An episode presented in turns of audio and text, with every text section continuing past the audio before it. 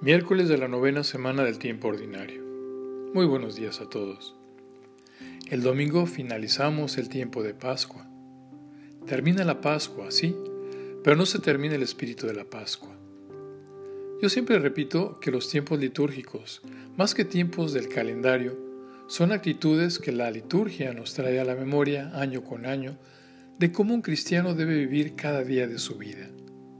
Así, cada día debemos vivir en la actitud de adviento, siempre esperando la venida del Señor porque no sabemos el día ni la hora.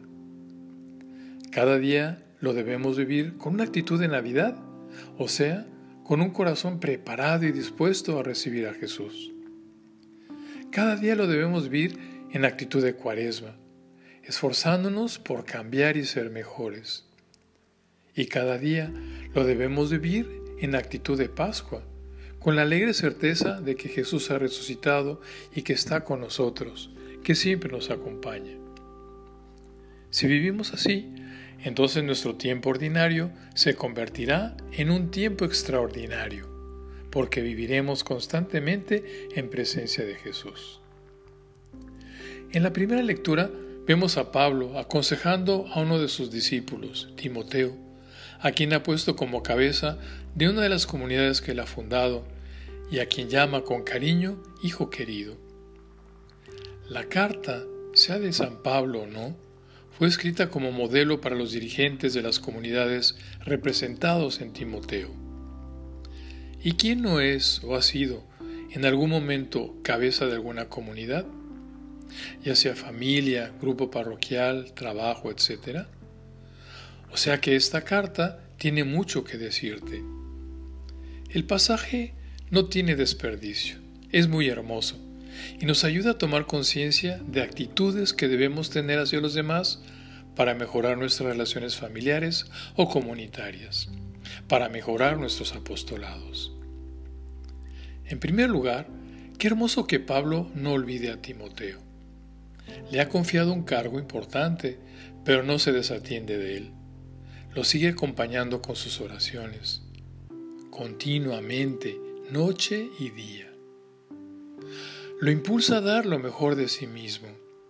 Le dice, te recomiendo que reavives el carisma de Dios que está en ti por la imposición de mis manos.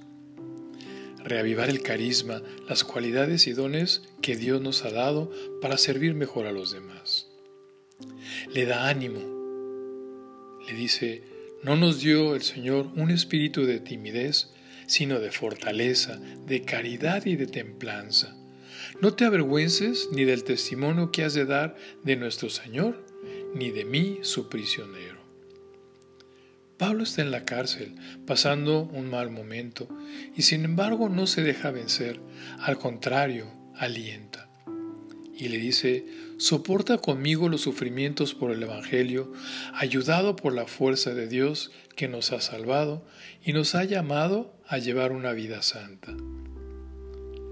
¿Y cómo es posible que Pablo pueda vivir todo esto así desde la cárcel?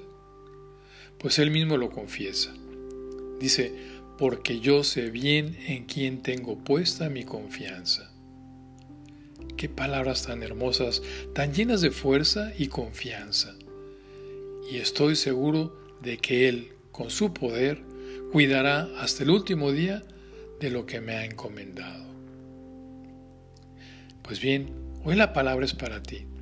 ¿Con qué te quedas? Ora continuamente por aquellos que Dios ha puesto en tus manos.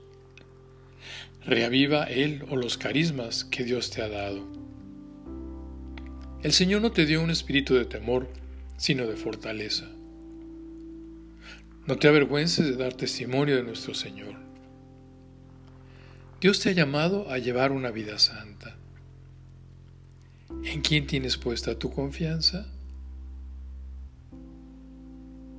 ¿Cuál de estas frases o actitudes resuena en tu corazón?